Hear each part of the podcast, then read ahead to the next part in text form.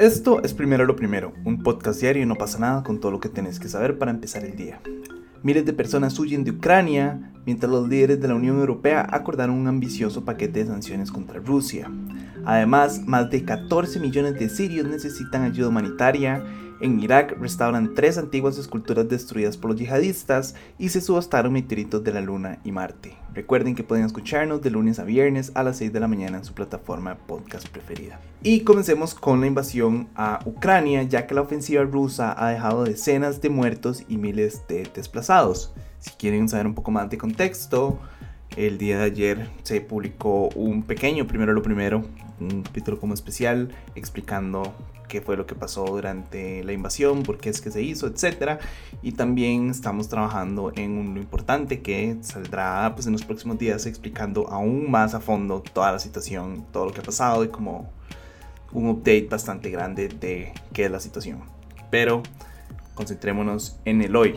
Según datos de la ONU, cerca de 100.000 personas han huido de sus hogares en Ucrania y miles más están buscando refugio en el exterior o al interior del país, o sea que quieren salir del país o están entrando más. Recuerden que las tropas rusas están entrando por las fronteras, entonces no hay un conflicto tan grande y tan peligroso, por decirlo de alguna manera, dentro del país, pero a los costados del país sí es está bastante fea la situación. Entonces por eso es que están o buscando salir del país o entrar un poco más.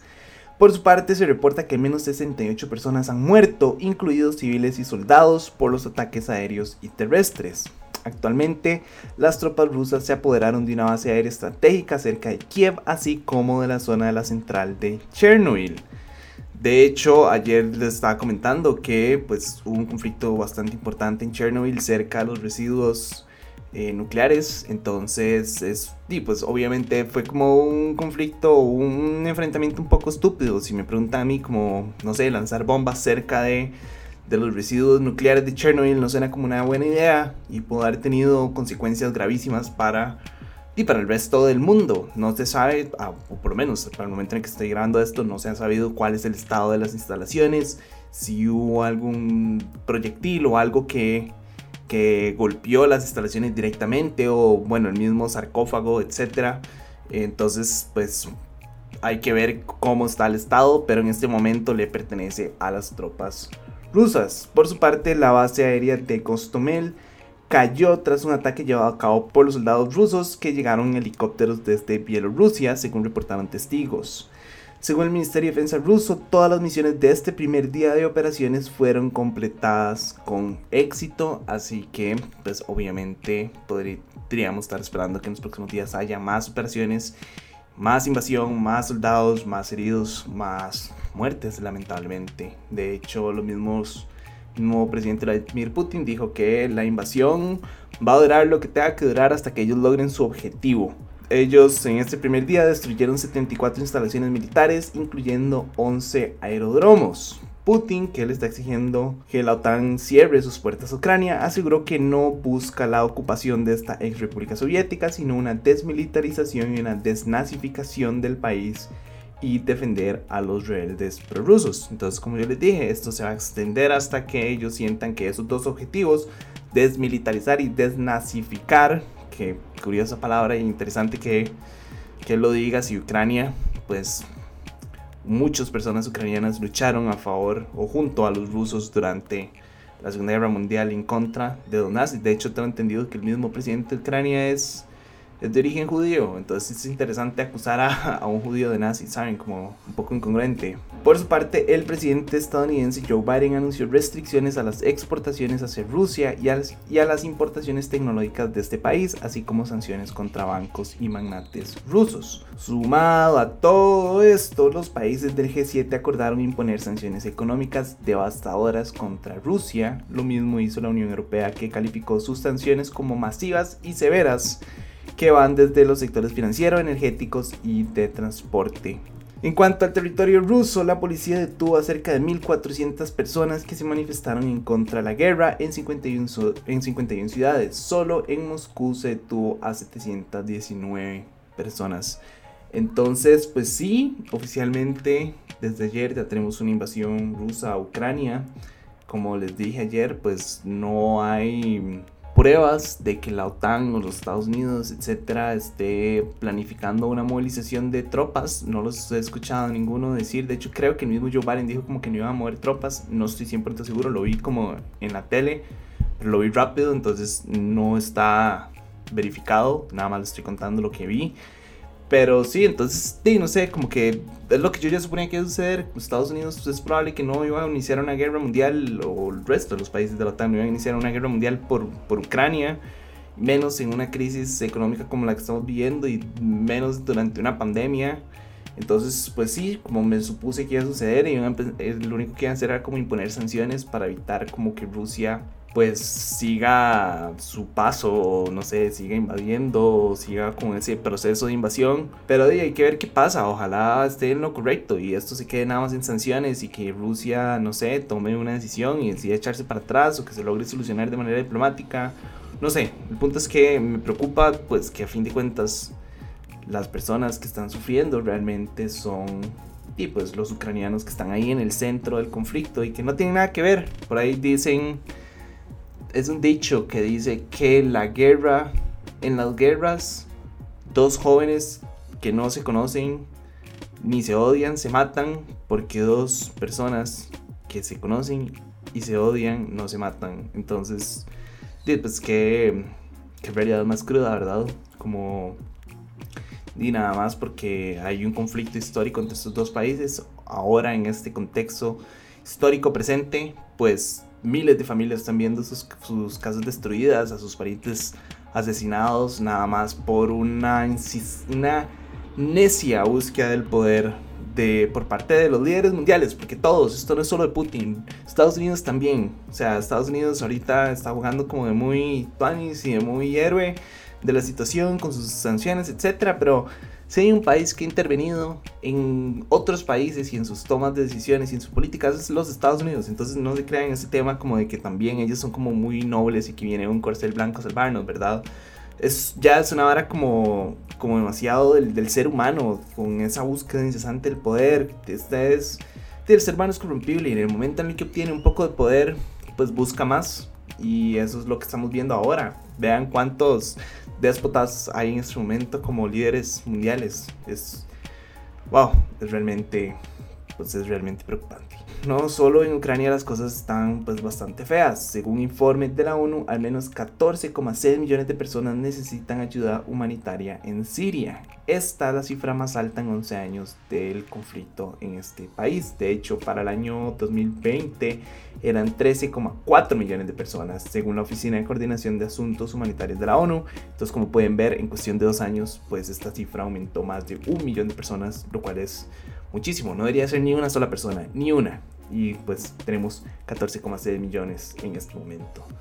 Eh, desde que el conflicto se desencadenó en el 2011 como consecuencia de la represión de las manifestaciones prodemocráticas, este conflicto pues ha provocado cerca de medio millón de muertes y varios millones de personas desplazadas. Por si fuera poco, Siria está inmersa en una crisis económica que ha sido pues agravada por las sanciones impuestas por los países occidentales, la pandemia del COVID-19 y una feroz devaluación de la divisa local.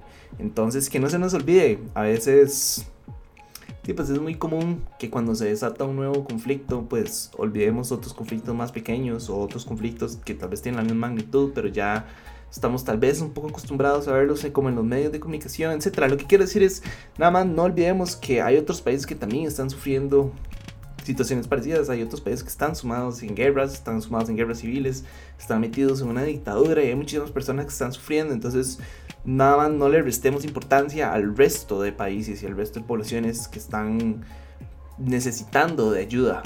Eh, eso, es, eso, es, lo que quiero decir con, con este tema. Creo que a veces, como ya les dije, a veces pues nos enfocamos en nada más un conflicto y se nos olvida que pues hay muchísimo más y que hay muchas personas que necesitan de nuestra ayuda y pues no sé, nada más se nos olvidan su existencia y ellos siguen ahí sufriendo las, las consecuencias. Eh, creo que estos son como un montón de temas negativos, entonces voy a intentar hablar como de un par de temas que me parecen un poco positivos. El primero es que en Irak restauraron tres antiguas esculturas de unos 2000 años destruidas por el grupo yihadista Estado Islámico. Las piezas pertenecían al sitio arqueológico de Hatra, clasificado como Patrimonio Mundial en Peligro por parte de la UNESCO. Para contarles un poquitito más la historia, en el 2015 el grupo yihadista publicó en redes un video en el que se veía a miembros suyos destruyendo las esculturas talladas en las paredes, disparándolas, disparándoles y destrozándolas con piquetas, especialmente como estatuas. Entonces, según los expertos, pues estas piezas no solo fueron destruidas, sino que también arrancadas de su lugar. Y ellos se han dedicado en los últimos años pues a buscar como todos estos fragmentos que según estaban explicando estuvieron pues regados por cuatro costados del lugar y pues intentaron como reconstruir estas, estas esculturas. A pesar de que no se lograron recuperar todos los pedazos pues se construyeron o se restauraron de la mejor manera posible. Y las piezas que no lograron encontrar pues fueron se crearon unas como aparte a base como del mismo material. Si no me equivoco era una madera tallada. Entonces sí pues básicamente nada más las reemplazaron. Otro tema que me pareció curiosísimo es que esta semana se finalizó una subasta en la que se pusieron a venta meteoritos de la Luna y Marte. La pieza más cara de la subasta fue un fragmento de la Luna que se en Marruecos en el 2007. Esta pieza recaudó 189 mil dólares, lo cual es muchísima plata. Otro pedazo también se vendió en 69 mil 300 dólares. Ustedes imaginan qué es que uno le caigan 1800, eh, 180 mil dólares del cielo, así como de la nada, nada más están sentados y cayó en su jardín una roca que vale eso y ustedes pues ahora tienen plata, literalmente cae del cielo. Entonces que no les, no se crean ese cuento de que el, dinero no, no, viene del cielo, porque claramente sí viene. Eh, bueno, yo creo que no queda más explicar que estas piezas son sumamente caras porque son demasiado escasas. En realidad existen menos de 750 kilogramos de meteoritos lunares en la Tierra y obviamente la gran mayoría de ellos están a manos de instituciones gubernamentales para análisis, estudios, etc. Eso sí, en cuanto a esta subasta, la pieza principal, que era una piedra de Marte que se halló en el desierto del Sahara y que está, bueno, que la presentaron como el tercer mayor pedazo de Marte conservado en la Tierra, no se logró vender. Esta piedra tiene, bueno, es de 9 kilos y tiene un valor entre los 500 mil y los 800 mil dólares, lo cual es muchísimo plata y por eso no me asombra como que no se haya, pues que no se haya vendido. También hubo otro lote bastante interesante que es el meteorito Gibeon o un pedazo del meteorito Gibeon que se descubrió en Namibia y que está, eh, que está estimado entre 200 mil y 300 mil dólares, pero tampoco lograron venderlo. Una pieza que sí se logró vender, que me pareció interesante, que la nombraran fue, no sé si se acuerdan, acá en Costa Rica hace unos años, en Aguasarcas cayó un meteorito que atravesó la casa de un perro. Entonces, los dueños de esa casa decidieron pues poner la casa en la subasta y venderla nada más por, no sé, porque la atravesó un meteorito. Y pues sí, sí se vendió, lo cual me parece, pues me parece interesante. Ustedes saben, como, no sé, que alguien haya decidido comprar eso y la compró por, si no me equivoco, como 44 mil dólares, lo cual es un montón de plata para comprar una casa perforada por un meteorito. No sé, pues es que me parece chivísima que exista como este tipo de cosas y que haya gente que, seres normales y corrientes, no científicos, investigadores, etcétera, que tengan acceso a, bueno, no sé, dinero y puedan comprar este tipo de piezas, me parecen chivísimas. Si yo pudiera tener un pedazo de la luna, sépanlo, que lo tendría, no sé si lo compraría, porque fijo no tengo plata para comprarlo, pero sería chido como tener y no sé, un pedacito del espacio, ¿saben lo que es tener un, un, cometa o un pedazo de meteorito o de la misma luna, o sea, o de Marte? Es como, las posibilidades de que haya una piedra que venga del espacio y no se destruya la entrada a la atmósfera y caiga en el jardín de uno son demasiado, son demasiado pequeñas. Entonces es una oportunidad demasiado grande y pues obviamente hay que aprovecharla. Entonces, de dichosos todos los que tienen esa suerte de que les caigan piedras y meteoritos que valen muchísimo dinero en sus jardines. Ojalá el siguiente sea yo, pero ojalá no sea muy grande para no destruir mi jardín.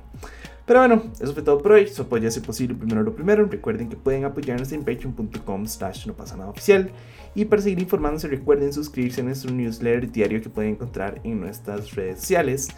De nuevo, gracias y ojalá tengan un bonito fin de semana y que puedan descansar y que no haya tantos conflictos geopolíticos, que podamos como, no sé, yo creo que necesitamos un, un par de, de descansos, ¿saben? Como como que últimamente estamos viendo demasiados hechos históricos y estaría lindo tal vez no tener que vivir uno. Entonces, di, no, nada, ojalá puedan descansar, que tengan un tuanis fin de semana y que logren recargar baterías para comenzar la próxima semana. Pues me escuchan el lunes. Chao.